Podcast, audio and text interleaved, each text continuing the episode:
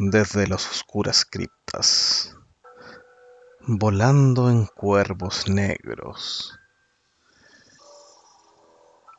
desde tenebrosos calabozos a gélidos cementerios. Monjes fanáticos en un especial de historias macabras para fanáticos. Bienvenidos a la parte más oscura del monasterio de monjes fanáticos. Acompáñanos en un nuevo programa. Estamos al aire. Bienvenidos a un nuevo y terrorífico programa de monjes fanáticos. ¿Cómo está, monje icónico, en esta oscura noche de octubre? Muy bien, Jovito, aquí contento de estar solo contigo esta vez porque los monjes fanáticos parece que somos como la canción de los perritos. No sé si en el resto de Latinoamérica la becan, pero teníamos 10 perritos, tenemos 9 perritos, ahora somos solo dos monjes. Pero bueno, ya haremos. Se octubre, a lo mejor mató ahí, se eliminó a algunos monjes, se, se fueron por el mes del terror. Sí. Bueno, aprovechamos de mandarle saludos a Monje Meteoro, que se supone que nos está escuchando en el bus, y a Monje Delagun, que no sabemos si todavía está dentro del mundo de los vivos. o está durmiendo con Morfeo, sí, bueno, está, no está muerto, está durmiendo. Sí, pobrecito, está muy cansado. Es que le da. Oye, quería aprovechar de mandarle un saludo. Bueno, les contamos que estuvimos revisando las estadísticas del, del programa y descubrimos que tenemos una audiencia más o menos significativa en Ecuador. Así que les mandamos un gran saludo a todos los que nos escuchan desde Ecuador. No sé qué, cuál es la gracia que le encuentran a las historias que nosotros contamos, pero muy agradecido de estar ahí dentro de los podcasts más escuchados en ese país. Sí, no, gracias a todos los quienes nos escuchan, Ecuador, México, por supuesto, Argentina. Los amigos de España este año han bajado alto, no lo hemos molestado los últimos siete capítulos, así que no sean tan malitos con nosotros. Y así que, y son bromitas nomás, así que, pero muchas gracias a todos quienes nos escuchan en Latinoamérica, en Chile, en Estados Unidos, por supuesto, en México, Ecuador, Paraguay, Argentina y en Perú teníamos también alguien, pero hace rato que anda desaparecido. Sí, también le queríamos mandar saludos a nuestros eh, escucha, a nuestros auditores de más de 60 años. También tenemos un 1% de auditores de más de 60 años, así que le mandamos un gran abrazo. Y gracias, abuelitos, por, por, ir a escucharnos. Bueno, en realidad estamos a 20 años de, diferencia, no es tanta la diferencia. Y le mandamos un saludo a nuestros eh, escuchas que tenemos en Ucrania no sé si son las tropas rusas que escuchan a Meteoro o son los ucranianos que nos escuchan al resto, así que les mandamos grandes saludos. así que acompañándolos en todos los lugares del mundo. Em, miren, saludamos a David Marín que dice, pensé que no llegaban. Sí, tuvimos un pequeño retraso técnico, pero fue cortito, cortito, cortito. Así en, en, general, cuando no vamos a salir por algún motivo, cuando eh, hay fallas técnicas graves o cuando los monjes estamos enfermos o enfermos de cansado, avisamos. Así que, así que no hemos puesto ningún mensaje. Guarden las esperanzas que todavía puede ser que empecemos aunque sea un poco tarde. Así es, y saludamos también a Alejandro Pereira, que dice, saludos mis estimados monjes, ahí que nos escucha desde Argentina, esperemos que esté con trabajo, don Alejandro, así que... Sí, Alejandro nos mandó, así que nos mandó un mensaje para preguntarnos algo en la semana y nos dejó en ascuas porque nunca completó la pregunta. Así que aprovecho de recordar que termine de hacer la pregunta que no iba a hacer. Sí, así que un gran abrazo ahí, ojalá que le esté yendo súper bien y a todos en general los que escuchan sí, Y si no, si están con problemas, con complicaciones, la idea de esto es que se relajen un rato y escuchen tonterías, algunas historias macabras hoy día en este mes del terror que estamos empezando en octubre. Así es. A ver, Jovito, cuéntanos qué vamos a hacer, de qué vamos a hablar hoy día. Sí, el Internet está lleno de historias macabras y por supuesto de mucha índole. Hay leyendas urbanas, historias reales, Eh, los asesinos en serio, que los vimos también bien importantes, reflotan en esta época. Eh, con la cercanía de la muerte, la maldad que viene en octubre, un mes que muchos canales, por ejemplo, de la streaming o de la televisión por cable, prepara especiales de Halloween para fin de mes, por supuesto, o tiene varias películas agendadas. Nosotros los monjes quisimos recuperar algunas de estas historias, algunas de estas leyendas, de estos mitos, y vamos a partir con un tema que, que a muchos fanáticos les gusta, que son las historias o alternativas o mitos urbanos que han tenido algunos dibujos animados para contarle un poco qué es lo que pasa con esto. Todo esto de, del plano de la especulación nada está confirmado. Eh, si bien algunas de las historias eh, tétricas que vamos a contar a continuación eh, suenan súper razonables, no son canónicas, por lo menos oficialmente. Así que tómenselo con, con humor o con terror, lo que prefieran. Ah, tal, tal cual. Vamos entonces a la primera. Muchos de nuestros monitos de la infancia fueron tildados de mm, satánicos, malévolos, y muchos escuchamos, incluso los monitos eh, eh, más actuales también se han, se han catalogado en el rango de la fanaticada como que tienen cierto nivel de, de magia negra, oscura, o por qué son tan famosos. Quisimos rescatar algunos, hay muchas historias que tienen finales alternativos. Una de las más antiguas, Los Pitufos. ¿Se acuerdan de los pitufos, no? Pitufo. Sí, por supuesto. Papá Pitufo, Pitufo Gruñón, Pitufina. Así que. Esa es la serie de, de los 70, ¿no? Es como bien vieja. Sí, que tuvo un revival después con las películas ahí en, en versión más animada ahí con Neil Patrick Harris, pero eh, con un Gárgame bien, bien divertido también, interpretado por Hank Azaria, eh, y unas películas que, sin ser tan espectaculares, entretienen, entretienen bastante. ¿Cuál es el, cuál es el mito de los pitufos del final alternativo? Había muchos mitos, ¿ya? Esta historia entonces era liderada por Papá Pitufo, que vivía en una aldea donde se vivían estos pequeños seres siempre perseguidos por Gargamel y el gato Israel. En las teorías macabras y creepypastas respecto a esto, en realidad Gargamel era un monje y era muy bueno. Era de los nuestros. Era de los nuestros, era un monje que vivía atormentado por estos pequeños demonios que representaban a los pecados capitales. Como estaban obviamente ambientados en la Edad Media, además, cuando daban estos monitos, normalmente los pitufos terminaban sus em, fiestas o cuando derrotaban a Gargamel o lo hacían sufrir en esta historia, terminaban bailando alrededor de una hoguera. ¿Cuál mito o ritual pagano que se hacía en ese tiempo para, que para celebrar? Los pequeños pitufos representaban a los pecados capitales, como ser perezoso, vanidoso, y obviamente características negativas que trataban de mostrarlas como positivas, filósofo, goloso, o pitufina, que era la discordia y el pecado de la lujuria. Y dirigidos nada menos por este pitufo que era un poquito distinto, porque tenía un gorrito rojo. Para muchos representaba este gorrito rojo a Karl Marx, el líder del comunismo ahí representando el mal absoluto respecto a eso. que Santa Claus.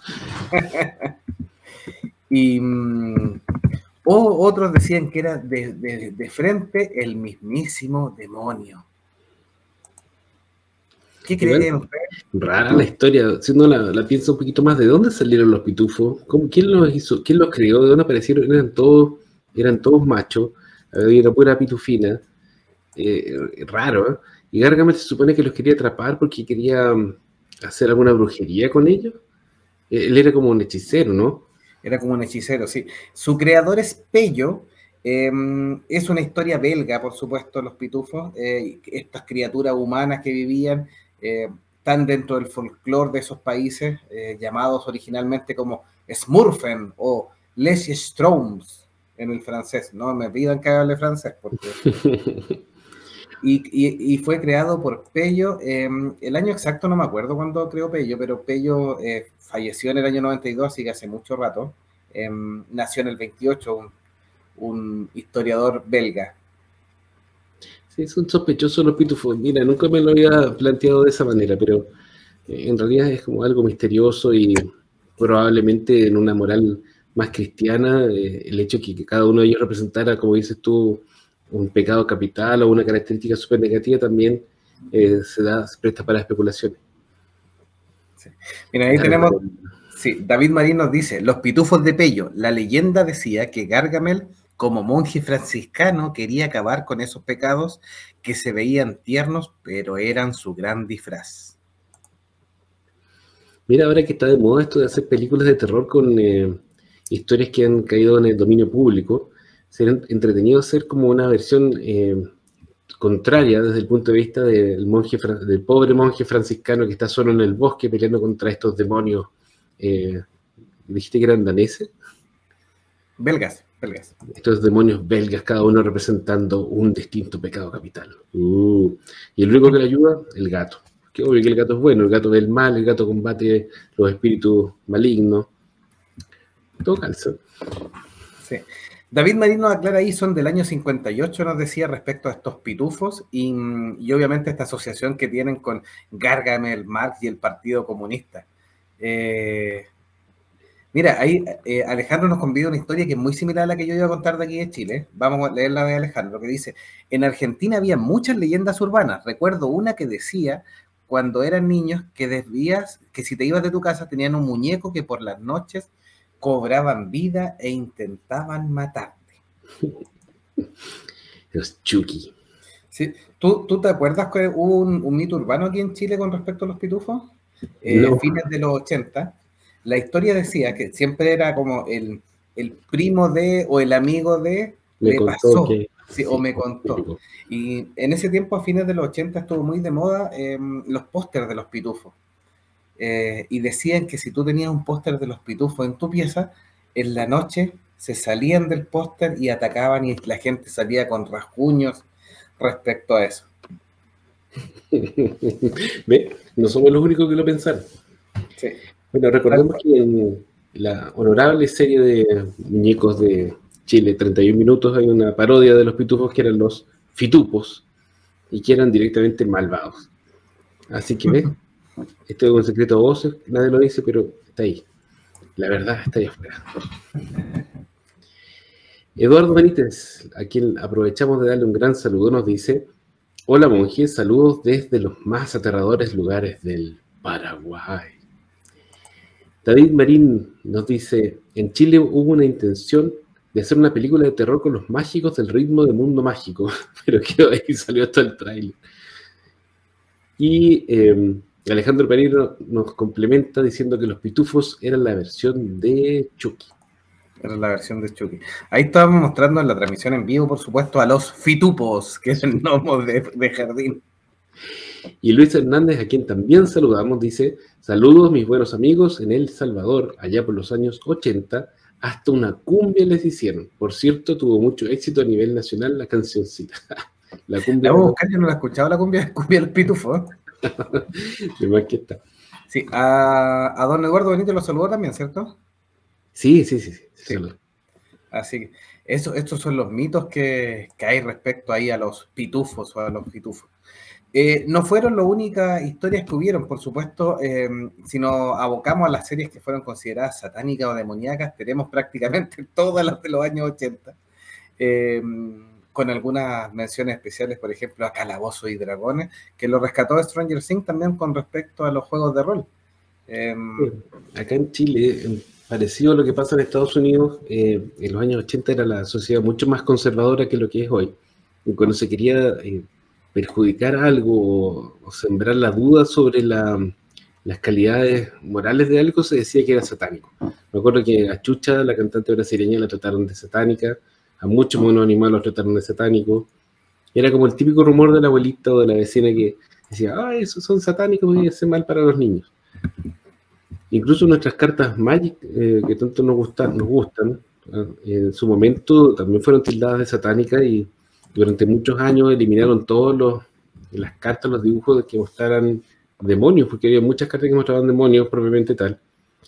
Y bueno, después hoy en día ya volvieron a ponerlos ya un poco más relajados, pero en su, tiempo los, eliminaron. Sí, o sea, teníamos a los Sondercat, a los em, a los halcones galácticos, todos eran satánicos en su minuto. El, el Goku, el Pikachu. Los, Sondercat, sale la momia Munra que hace rituales paganos para obtener poder y quiere matar a los otros, probablemente va a ser un, ritual de alguna clase. O sea, está bien que lo tire la porque eso. Pero está bien. Claro, y el, símbolo es rojo, también es comunista. El villano de, Dragon Ball, bueno, el villano entre comillas, Mr. Satan, no sé cómo se coló que no le cambiaran el nombre en la traducción en español, porque en, ¿cómo se llama? En Estados Unidos le, pusieron Hércules para evitar problemas. Sí. Bueno, ahí están los Thundercats que salían además pilucho en su primera. No, no están piluchos, tienen pelo. Después conocieron la vergüenza y se pusieron ropa. Bueno, ahí, como se llama? David Marín nos dice, yo tengo de esos gnomos de jardín, o sea, los fitupos, la verdad son bastante raros. Una vez los saqué del jardín para cortar el pasto y me olvidé de ponerlos en su lugar. Sin embargo, al otro día estaban todos tirados en el pasto, como si hubieran intentado llegar por su propia cuenta al jardín yo, mis hijos, toda la vida me han pedido comprar eh, gnomos de jardín y yo me he negado porque los encuentro satánicos. ¿Sí? ¿Lo encuentro satánico? Lo encuentro, no, lo encuentro horrible y además me, inquietan. ¿Por qué te voy a mentir? Eduardo, hay, hay, unos zombies, versión zombie de gnomos de jardín. Yo querido comprar, no me han dejado. ¿Ves? Porque son satánicos. Eduardo Benítez nos dice, los Teletubbies fueron creídos satánicos porque hubo niños que se tiraban en el pozo imitando a los muñecos. y el mismo, el mismo Eduardo dice, monje icónico, sí que, sí que usted tenía presupuesto para las cartas Magic. Mentira, Eduardo Benítez, no tenía presupuesto, era pobre, tenía como cuatro cartas y tenía que lidiar con eso. Mis queridos amigos aquí, monje, ellos tenían plata, tenían cartas buenas y me ganaban todo el rato. Pero no importa, la intención es lo que cuenta. Sí, estamos viendo los Teletubbies versión. Son bien feos. ¡Hola! ¡Hola, Teletubbies! ¿Te parece si pasamos al siguiente? Al siguiente. Sí, sí. Las siguientes historias. Em, claramente, no eran las únicas historias macabras que circundaban las redes. Con el avance del Internet, nuestras historias eh, de boca en boca, como les decían, que los pitufos se bajaban de los carteles, etcétera, tuvo que la aparición de finales alternativos que eran totalmente tristes. Por ejemplo, los supercampeones. ¿Vio esa serie, Don Mójico? Sí, por supuesto. Vi un montón de capítulos y nunca alcanzaban a terminar el partido, pero vi varios. ¿Sí? Tanto así. Sí, porque no te acordáis que faltan cuatro minutos para que termine el partido, y eso eran como cinco capítulos más. Ah, tal cual. En internet salió la macabra historia que el mito consistía en que esta serie llamada Oliver Benji o los supercampeones más conocida en Latinoamérica, Oliver despertaba al final del último episodio del campeonato hacia el mundial sin piernas en un hospital dando a entender que toda su historia como futbolista no había sido más que un sueño, ya que un accidente había dejado al pobre Oliver sin piernas. Esta historia se masificó mucho por distintos portales de internet y por supuesto fue una historia macabra, triste, que dio lugar a, que otras series también catalogaran más o menos similar.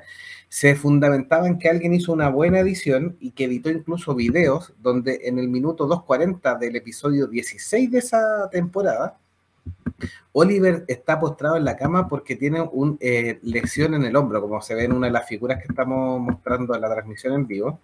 Y esa aprovecharon esa imagen y esa circunstancia para alterarla y mostrar una escena cortita donde aparecía sin pierna mostrándonos esta trágica historia de los supercampeones. ¿Qué cree usted, don Mujicónico? Yo creo que hay gente que tiene mucho tiempo y es muy ociosa. Eh, se aprovechaba porque antes de la época del streaming, eh, era súper típico que nunca viéramos el capítulo final de ninguna serie. Era raro que tuviera el capítulo final. Entonces, típico que había especulación e invento de la gente que de repente se viralizaban, entre comillas, entre los amigos, los conocidos del colegio, que sé que te inventaban eh, finales presuntos de la respectiva serie y no había forma de demostrar que no era cierto. Hoy en día es mucho más difícil porque tú te metes a Wikipedia y estás listo y puedes verificar si lo que te están diciendo es verdad o no, pero en ese entonces había que creer o, simplemente buscar alguna forma de demostrarlo, lo cual no era fácil. Sí. y siguiendo, siguiendo esta, esta, línea, porque este, este tipo, mira, David Marín nos dice, yo me creí esa... es que, me estaba riendo. Sí, el internet igual apañó harto porque salieron incluso videos, porque alguien decía, ya, la foto es trucable pero empezaron a ver videos donde estaban modificados y eso, eso generó que obviamente explotara. De hecho, el creador de los supercampeones se enteró de esta historia también, en alguna entrevista se la hicieron, obviamente entrevistas de medios eh, latinoamericanos, medios ingleses y todo, eh, le hicieron la pregunta y no pasaba una humorada nomás eh, respecto a eso. Sí, bueno, hoy en día los fakes en Internet están cada vez más prevalente y la tecnología permite que la cosa sea prácticamente indistinguible del original. Tú puedes usar eh, un sistema de inteligencia artificial para imitar la voz, puedes usar el sistema de inteligencia artificial para reemplazar la cara de un actor real. Entonces, hacerlo con los dibujos animados es relativamente fácil. En ese tiempo no había cómo comprobarlo, nos señala David Marín. Tal cual. Sí. Respecto a ese mismo, a ese mismo tipo de historia, otra historia clásica también tuvo su versión trágica. Doraemon, el gato cósmico. ¡Qué onda! en ese mismo tiempo se coló esta historia donde Novita, quien tenía a su amigo Doraemon, este gato cósmico que lo ayudaba, que había vuelto... Eh, era, era el nieto de, de Novita el que lo mandaba, ¿cierto? no sé. Ahí me declaro ignorante. especial, pero no me acuerdo en este minuto si era el nieto. Pero Doraemon es un gato que viene del futuro y que va a ayudar a Novita porque Novita era un vago. No es otra palabra, era un vago. Entonces lo que hacía es volver al pasado para que Novita se pusiera las pilas para convencerlo de que realmente se enamorara o, enamorara a Chizuka de él, siendo menos vago y siendo menos patán, y que a su vez el objetivo era que su nieto en el futuro no fuera pobre. y eso, eso, eso sí era una historia real. No tan trágica, pero quería tener un mejor pasar y tener una vida más, más acomodada. Y eso lo único que tenía que lograrlo era que Novita no fuera un vago en el pasado. Entonces, en esta versión de la creepypasta, eh, cuentan que Novita en realidad tenía cáncer y estaba hospitalizado y que en cierta parte de la historia despierta y solamente tenía un peluche previo a morir de el gato cósmico. Y todas estas historias las soñó. Mira, yo te diría, ¿de dónde se le ocurre a la gente estas cuestiones tan tristes? Pero después me acuerdo que nosotros crecimos viendo animes tristes, que todos tenían finales así horrorosos, entonces, claro, ahí uno se explica de dónde viene esta imaginación de ponerle final triste a las cosas. Pero no, esto es inventado, no es verdad, por favor, si lo ven por ahí en internet, no lo crean. Hay un, alguna vez lo comentamos en uno de los especiales, creo que fue el de los animes tristes, que hay una ova de Samurai X, de, de, Kenshin, donde el protagonista tiene cáncer, perdón, tiene tuberculosis, muere, eh, los amigos mueren, queda solo, es una cuestión así súper trágica, que si tú lo piensas, en realidad es como esto que estamos hablando, parece que fuera así inventado por un fan de, mentira. Y es verdad, es una cuestión oficial, en realidad. Pero eso no es necesario ir demasiado lejos en la animación japonesa para encontrar cuestiones así absolutamente terribles. Ahí también nos dice, David Marín nos decía, en el principio de los 90 se decía que la canción de Chucha tenía un mensaje satánico. Ahí yo me acuerdo que se generó todo un fulgor porque teníamos los famosos cassettes de cinta, ¿no? Me pregunten del material de la cinta, en algún minuto supe. Em, eh, los cassettes, y obviamente decían que si tú tomabas el cassette, invertías la cinta o lograbas que se escuchara al revés, se escuchaba clarito, el diablo es un magnífico.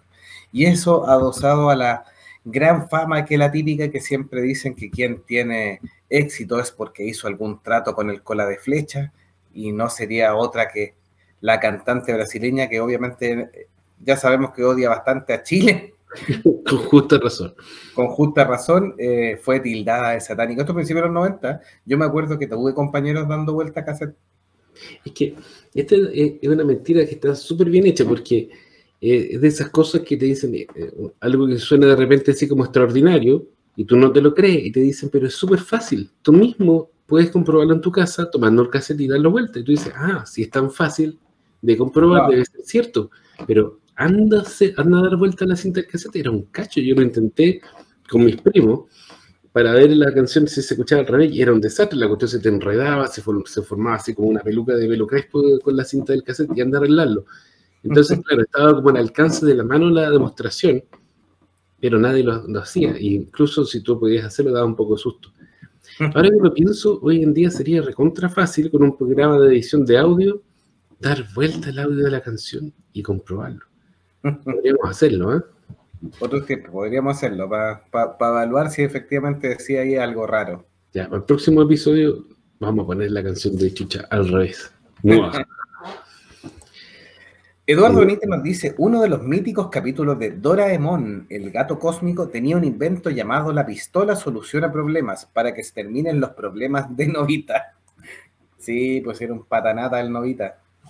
Así que había que mandarlo a trabajar. Alejandro también nos señala, en los años 2000 se decía que las canciones del grupo Las Quechua también tenía su mensaje. Puede ser, o sea, había varios que después salieron los mismos. a mí me da mucha risa porque claro, cuando uno era, era niño y estaba envuelto en una sociedad que era mucho más inocente, te sonaba hasta creíble estas cuestiones, pero si tú lo piensas con mirada actual, ¿para qué iban a hacer una tontera como esa? ¿Cuál es el sentido? ¿Qué ibas a obtener? ¿Ibas a hacer que la gente se volviera malvada al escuchar la canción al revés? Es ridículo. ¿O no? ¿O será verdad? ¿O será verdad? Y David Manín también nos dice, como la canción Alicia va en el coche, Carolina, que dice emula el funeral de Alicia. ¿Usted escuchó esa canción también o no? Que tenía una. También había escuchado esa versión y tiene bastante sentido una vez que tú lo te pones en, modo creepy y escuchas la letra. Porque claro, Alicia va en el coche a ver a su mamá y la mamá estaba muerta, ¿cachai? Estaba en el cementerio, estaba enterrada. Entonces se va a contar más allá. La historia dice que la canción fue establecida como en el siglo XIII y habla del funeral efectivamente de esta niña que dice que va muerta, eh, tiene distintas interpretaciones y dice que efectivamente tendría una, un, trasfondo un poco más macabro que lo normal. Como muchas de las historias de cuentos infantiles que han sido em, infantilizadas, eh, simplificadas, eh, puestas bajo el, velo de, Disney, digamos, para que sean más digeribles y menos complicadas. La otra es la canción de los alpinos. No sé si te acuerdas de los tres alpinos que venían de la guerra. Sí. También dicen que tienen un trasfondo súper triste. Los alpinos venían de la Primera Guerra Mundial, donde habían muerto mucha gente, probablemente venían secuelados, estaban traumados de la guerra. Claro, uno la canta con dos niños sin cachar, pero mm, el trasfondo ahí histórico es súper trágico. Eh, la canción de los panes en el horno, porque no la voy a repetir por obviamente razones obvias, pero. No me acuerdo. ¿Cuántos panes hay en el horno? ¿Cuántos panes hay en el horno? Y uno decía un número, era como una especie de juego más que canción, pero se cantaba. ¿Cuántos panes hay en el horno? Y uno respondía y, decía tantos quemados. Y, claramente, si uno revisa el resto del, juego, es una analogía a los hornos nazis. Sí, pues. ¿Ese le hablado del perro judío? Sí. El perro judío. Que después lo cambiaron y le, llamaron el perro. No me acuerdo. Había una forma eh, políticamente correcta de decirlo, pero la clásica, la de nuestra infancia, era el perro judío. ¿El perro circuncidado? ¿Mm? ¿Circuncidado? El, perro de otra religión, no, no me acuerdo cómo lo dice. Pero claramente uno cuando niño repite las cosas sin saber. Así que por favor pedimos disculpas a la audiencia que pueda estar escuchándonos, que se sienta ofendida, pero en realidad era una cosa que se jugaba acá cuando éramos chicos y nadie la, nadie la analizaba. Si los niños en general, súper inocentes, y claro, cuando tú lo analizas mirando hacia atrás con eh, mentalidad de adulto, te das cuenta, chuta, esta cuestión que estamos jugando era absolutamente macabra. Eduardo Benítez nos decía, el tema con los mensajes subliminales es que el cerebro le encanta encontrar patrones y rellenar, inventar cosas en la cabeza de uno. Sí, muchos streaming hacen, por ejemplo, patrones. Nosotros les podemos estar hablando y conversando y de repente uno dice suscríbete. Y ahí sigue uno hablando y no se dan cuenta y uno le dice pinche suscríbete. Y le sigue contando una historia de por qué estamos contando historias macabras, suscríbete. Y eso, eso efectivamente que algo grosero es bastante subliminal porque en algún minuto alguien cae y aprieta el botón ahí de suscríbete. Sí, por ejemplo, Meteoro habla de las ratitas todo el rato, y mm. ustedes no saben, pero las ratitas él las tiene patentadas, marca registrada. Entonces, cuando esta cuestión se ponga de moda, se explote alguna vez, él va a cobrar. Así que ya saben, cuidado con las ratitas y con los eh, el maraco, también marca registrada.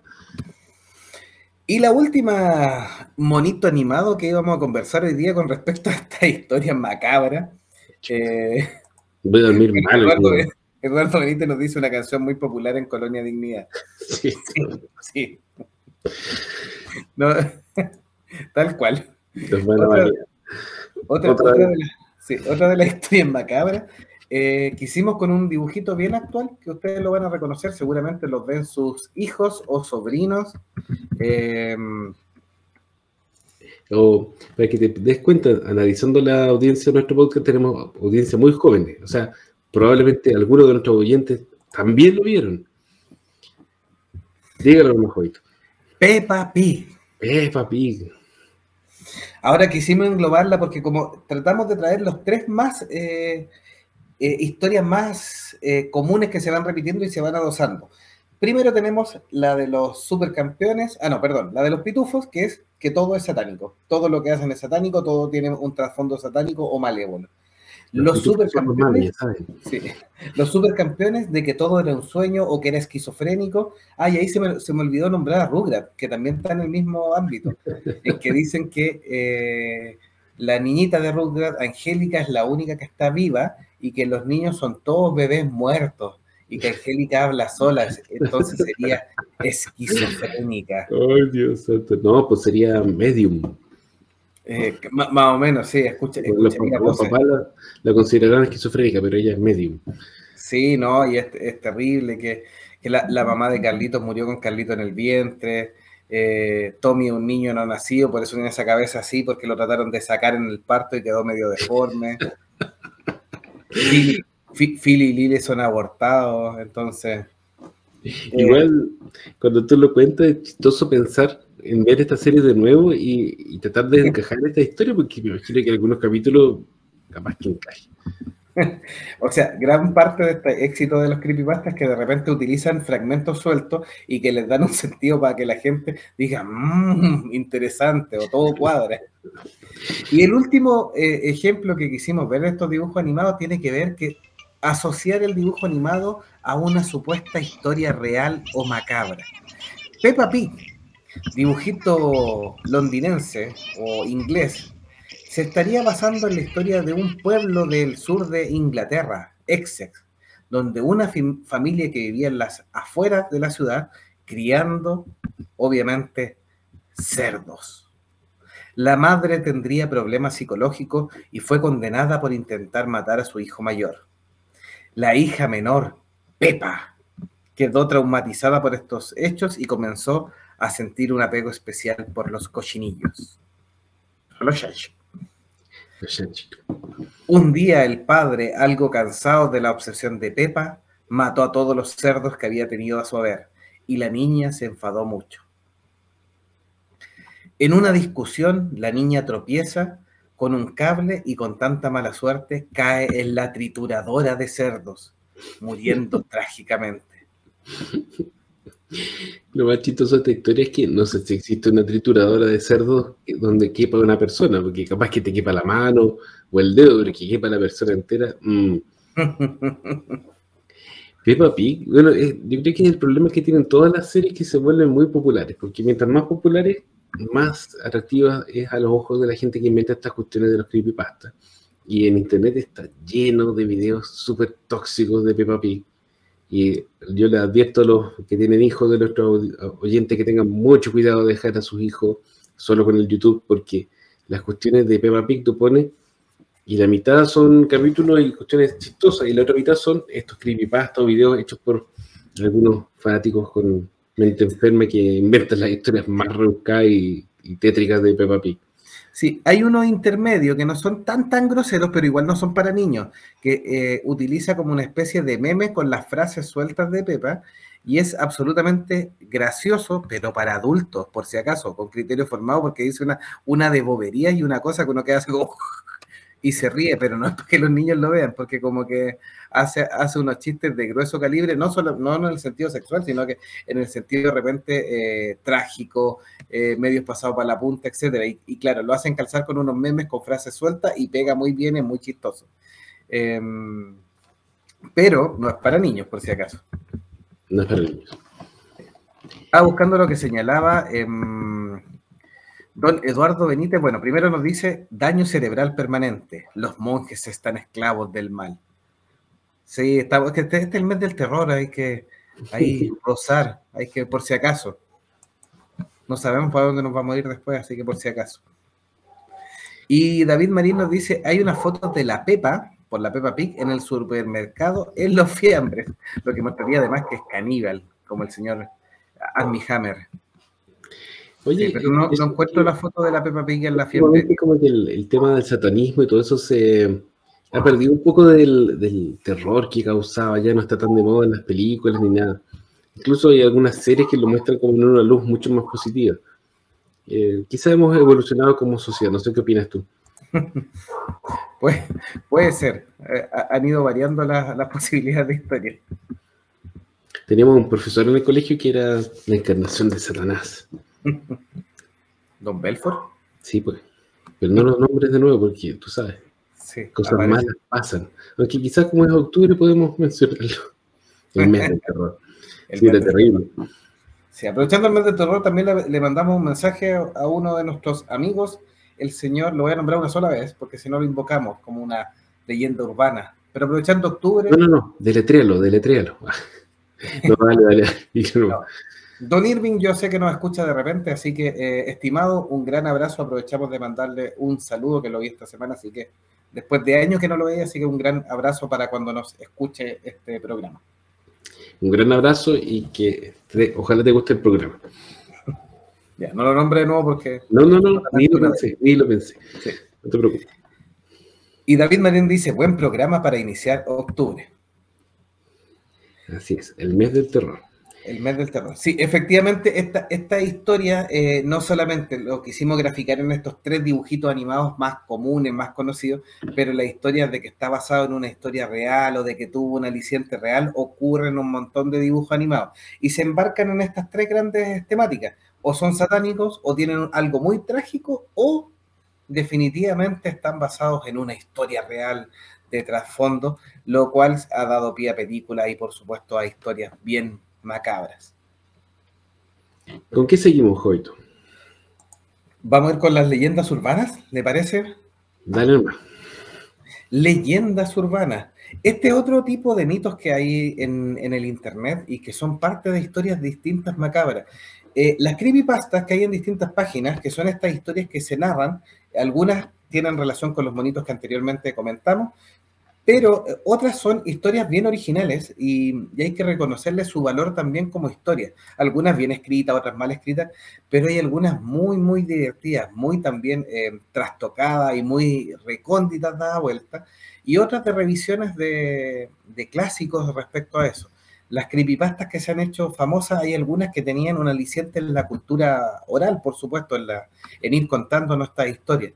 En, en Chile tenemos, por ejemplo, El viejo del saco, ¿ya? La Llorona, que es en forma universal, que también la vamos a, la vamos a, contar, o la rubia Kennedy, que también la hemos conversado y que era un espectro que se le aparecía a los, a los taxistas. No vamos a decir lo que dijo Meteoro vez respecto a eso. sí, me acuerdo. Sí, pues, recordemos que las historias de, terror o el género literario de terror muchas veces ha surgido directamente desde los fanáticos que hacen su eh, publicaciones semiprofesionales o en medios alternativos eh, desde tiempos remotos. La misma historia de, de, Frankenstein, de Mary Shelley, fue una historia que inventaron unos, amigos que se reunieron a hablar de cosas terroríficas.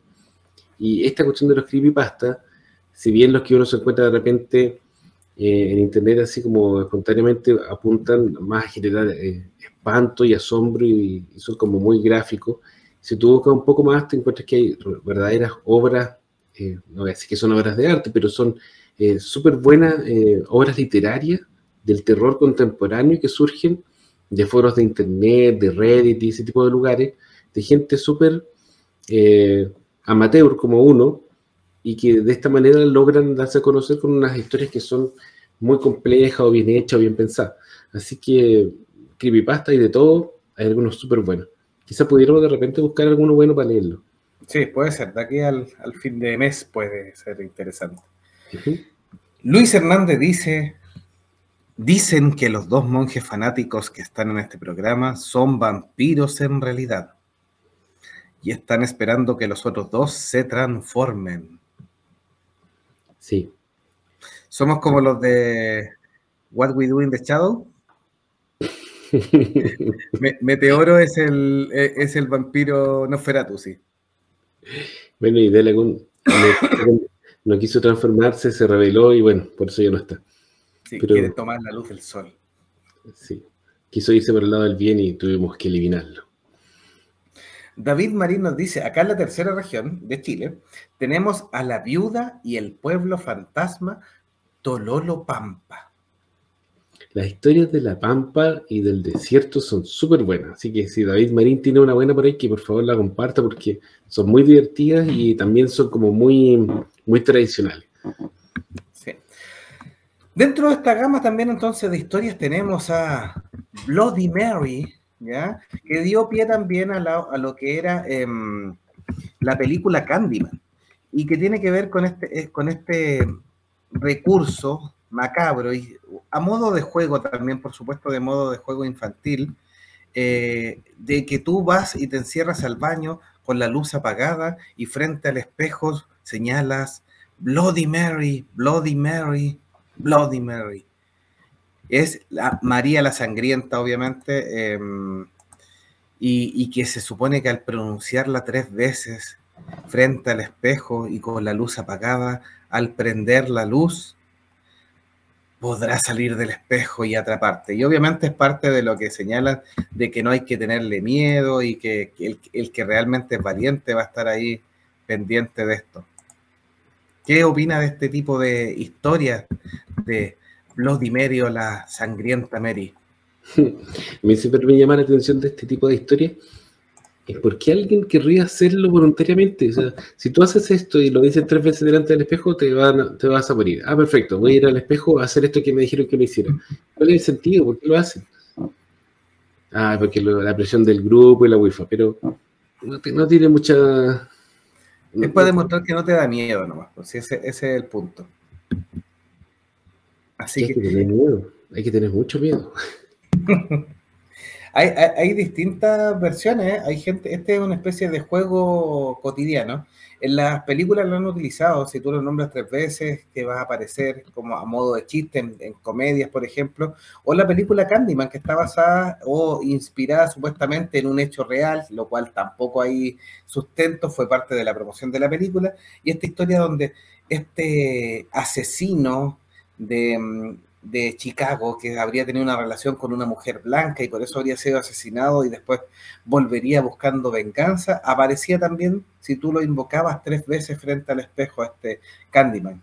Em, utiliza el mismo tema y utiliza también el mismo tema eh, con la actualización del, del, famoso Charlie Charlie, que estuvo bien de moda porque generó hartos problemas para los papás, que era este juego que una mezcla entre la leyenda de Bloody Mary con la Ouija. ¿Por qué? Porque era una especie de eh, escrito donde tenían los lápices y los lápices supuestamente giraban ante las preguntas donde te comunicabas con los muertos.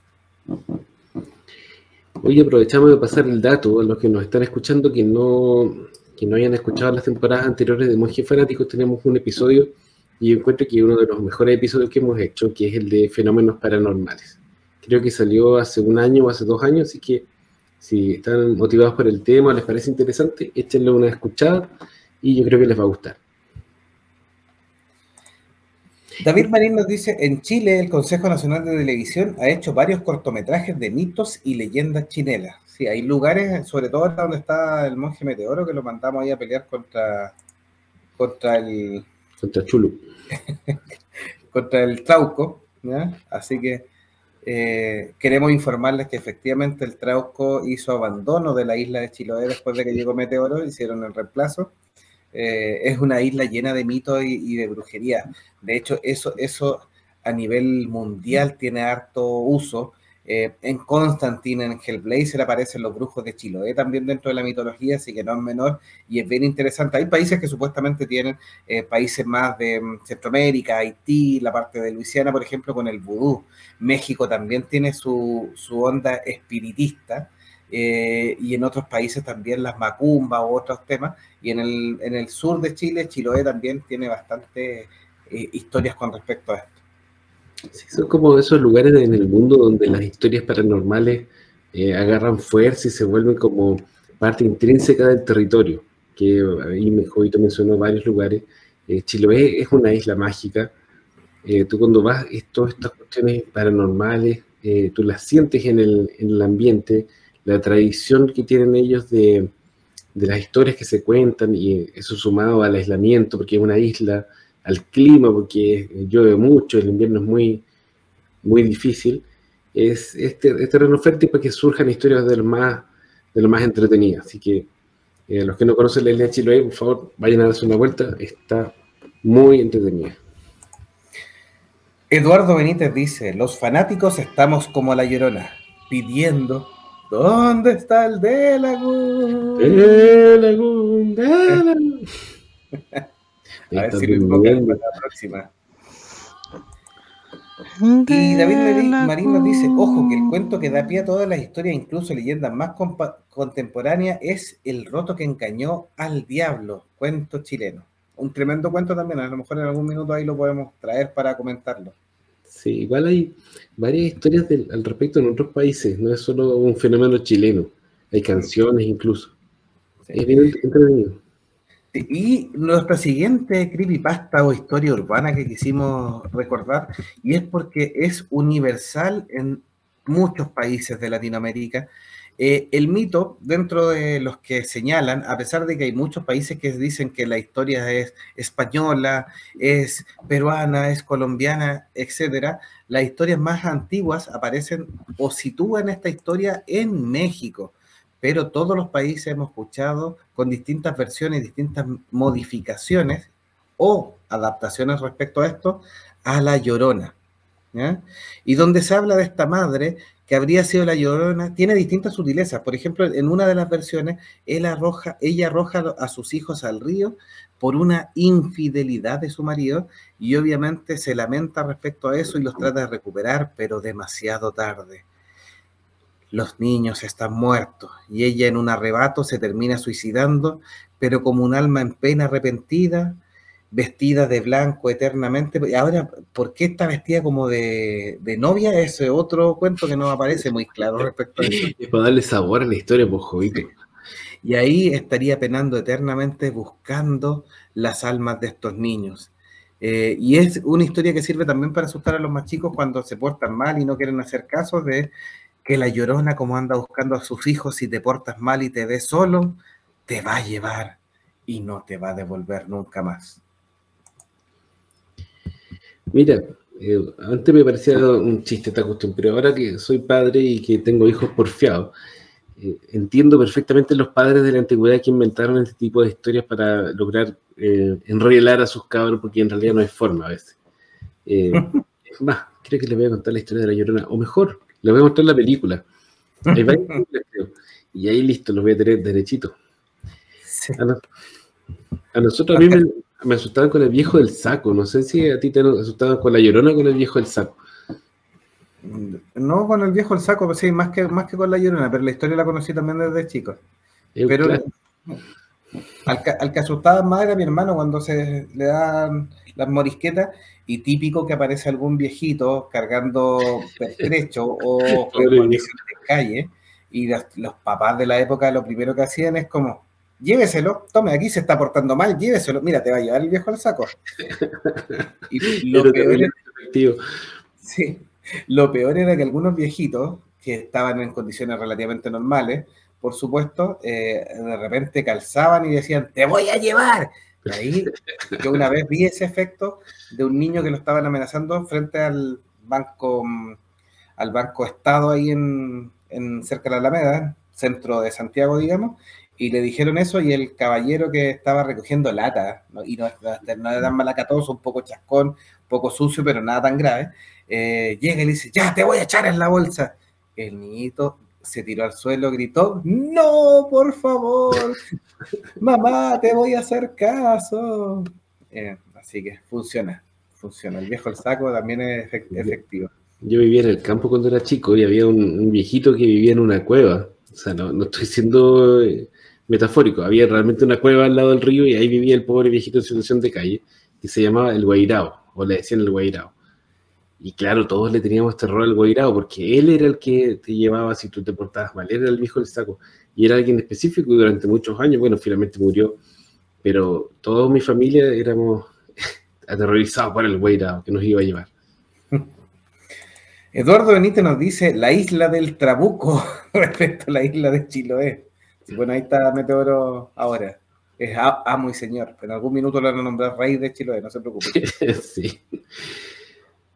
David Marino, soy de Vallenar y existe un camino que conecta con la costa, un camino poco concurrido.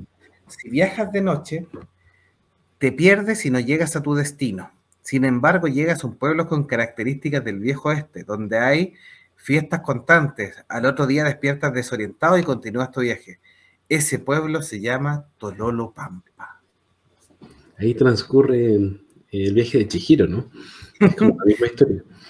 Tololo Pampa. Eh, yo pensé que, antes de que llegara el nombre, pensé que estaba hablando de Carrizal. Carrizal está cerca de Vallenar y ahí viven en un estado medio de, de holgorio.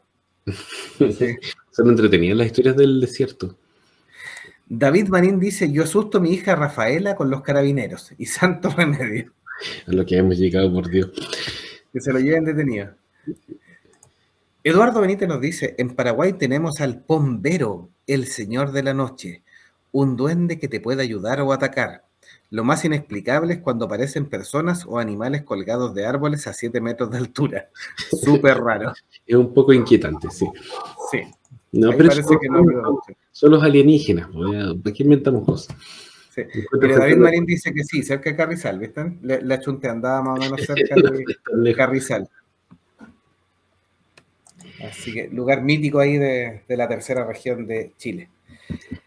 Y el tercer mito urbano que quisimos rescatar hoy día eh, es uno que nace más con el internet. Este, esta Bloody Mary o la, o la sangrienta Mary em, y eh, La Llorona son mitos más eh, antiguos que primero obviamente se, establecieron por la tradición oral, por distintas historias, distintos, distintos cuentos que, hubieron, pero es el gran...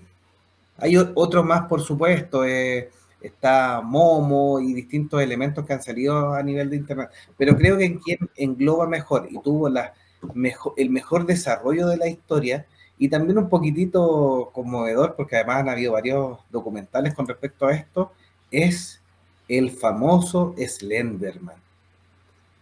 Em, lo cual es un ser creado de, las historias de Internet, que es este hombre de gran altura que se esconde en, la, en el bosque y le da instrucciones a los niños, a los niños pequeños, y a los cuales se lleva cuando están ahí perdidos em, o se los rapta. Y además ha tenido la historia porque obviamente han habido casos, hay una niña de 12 años que apuñaló a su compañera diciendo o señalando que el Slender le había dicho que si quería irse con él tenía que mostrarle que era digna o apta para acompañar a este ser eh, tan extraño. Eh, incluso hay un, hay un documental respecto a unas niñas que apuñalan a otra en un bosque y luego se van en forma tan tan tranquila, no me acuerdo si son dos o tres las niñas, y que aparecen después kilómetros más allá señalándole que no, que hay una herida, eh, encuentran a una niña que quedó muy mal herida más encima, y estas niñas fueron eh, sometidas a un juicio respecto a eso, eh, en que ellas señalaban que el Slenderman las había obligado a hacer. Sí, esta es una historia, es como uno de los monstruos del siglo XXI, porque de todas las historias es uno de los pocos que es, es más nuevo. Y es bastante tétrico cuando te muestran las imágenes, te cuentan un poco. Después cuando ya empiezan a tratar de, de darle como más contenido a la leyenda y han inventado estas películas, estas cosas, como que ya se vuelve un poco ridículo, pero la imagen eh, original o las primeras que aparecieron en internet y que hablaban de esto eran bastante tétricas. E incluso sale en, en, Minecraft. Sí, a eso iba, que es tan popular que es un es uno de los Minecraft y los niños obviamente eh, hablan del Slenderman, el Slenderman aquí, el Slenderman allá, y, el Slenderman se ha puesto en el, en el, imaginario de los niños como un ser terrorífico que, los adultos han terminado tratando de, normalizarlo un poquitito, que han habido películas también de por medio, em, pero no deja de tener un trasfondo bien tétrico su, su historia de este ser que se lleva a los niños, que es muy alto, muy alargado y que puede sacar más brazos ahí de oscuridad y que no tiene facciones de rostro, por supuesto. Sí, ahora, a mí no me hace mucho sentido que los niños quieran irse con una criatura como esa. En realidad, de puro imaginarla, eh, da susto. Sea, que la leyenda diga que los niños se van con él, mm, raro. Pero sí, eh, lo que pasó con esas niñas que tú cuentas es súper trágico y tiene que ver con la, con la leyenda. Sí, David, María, David Marín nos decía, ojo que ahora en amor de Marvel da miedo. Vamos a ver la película primero, no quiero dar opiniones respecto al amor. Muy bien, muy bien. No hay que ser prejuicio. Y Eduardo Benítez nos dice, ese caso de dos niñas que intentan matar a su amiga en sacrificio a la Slenderman es muy triste esa historia. Em, yo, los, sobrinos de repente em, hablaban del Slenderman eh, y, hablaban como un personaje como un personaje real el tema de, del Slenderman. A mí me generaba algunos, algunos resquemores respecto a seguirle o no el, juego, pero finalmente mm, preferí como tomarlo al chiste, o sea, ya sí, sí, sí. Y no pasó a, mayores, pero ellos hablaban así como el Slenderman, casi como un personaje real. Y hay niños que obviamente llegan a, a contar historias de que el Slenderman realmente existe y que eso un personaje que se les va a aparecer en la historia. Sí, bueno, pero los niños son niños. Les gusta vivir en esa fantasía. Esta han sido la revisión de las historias macabras que aparecían en internet que quisimos rescatar un poquitito la cultura pop. Eh, nos quedó un poco más de material para hacer otro especial, así que a lo mejor lo tiramos también dentro de octubre, el mes del terror por supuesto, dentro de estas leyendas urbanas, creepypastas de internet que salen bastante, y estas historias que nos dieron mucha risa de los dibujos animados. Em, hay una, por ejemplo, donde el gato Garfield es un gato callejero que sueña con comer la lasaña de John Bonachon, eh, entre otras. Eh, lo mismo que les contaba de, de Rugrat. Em, y hay algunas, por supuesto, que de repente dejan un poco de lugar a dudas por el tema de los usos. O sea, hay una serie a mí que me encanta, que por ejemplo, que es Gravity Fall, y que efectivamente estos simbolitos medio masónicos de repente que aparecen en la serie son bien perturbadores como tales. Así que eso quisimos traerle en, eh, en este especial de inicio de octubre, mes del terror donde nos enfocamos entonces en traerles historias macabras para fanáticos. Espero que les haya gustado. Eh, todas estas cosas eh, que nosotros mencionamos ahí son de los más conocidos, pero si ustedes buscan en internet eh, van a encontrar mucho más si es que les interesa el tema. Y como habíamos mencionado antes, si uno busca un poquito más de manera detallada, va a encontrar de repente cosas súper entretenidas o buenas historias que están ahí entre medio de otras que son eh, no tan buenas o que se aprovechan de, causar mucho impacto fácil, qué sé yo. Así que eso, nos seguiremos viendo durante este mes con otras cosas de, del terror o del suspenso. Sí. terror. David Marín nos decía un especial de películas clásicas del terror, como El final de la escalera, El otro y No te duermas. Ahí vamos a tenerlo en, carpeta con respecto a estos especiales que se vienen para el mes del terror. Muchas gracias, repetimos, em, agradecimientos generales a todos nuestros escuchas, a nuestros grandes escuchas de más de 60 años. Eh, quisimos hacer un capítulo un poquito más corto para que no se durmieran estos escuchas. un gran abrazo. y claramente también a todos los lugares que nos han escuchado. Em, de distintos lugares de, Latinoamérica y esperamos que se sigan entreteniendo y traerle un, programa ameno, eh, divertido y tratando de darle algunos datitos eh, más duros o algunas historias más completas para que puedan conversar y escuchar o acompañar sus viajes, etcétera. Un gran abrazo a todos y nos vemos en un próximo programa de Monjes Fanáticos. Sus palabras finales, señor icónico. No, más eh, lo que ya dije, espero que podamos eh, buscar algún contenido que les interese del terror para este mes, que siempre es un tema que, gusta mucho en el podcast, así que lo estaremos viendo en las próximas semanas. Ojalá con más mookies. Hasta luego. Saludo a todos los habituales, a todos los que nos acompañan hoy día, a todos nuestros Patreon. Un gran abrazo, monjes fanáticos. Adiós, que estén bien y no escuchen este podcast hacia atrás, porque pueden haber mensajes subliminales. Vamos a ver si alguien lo da vuelta. Aquí cierra un nuevo programa de Monjes Fanáticos. Recuerda compartirnos en las redes sociales y estamos en todas las plataformas de streaming. Hasta un próximo y tétrico programa. Tengan, si es que pueden, buenos sueños.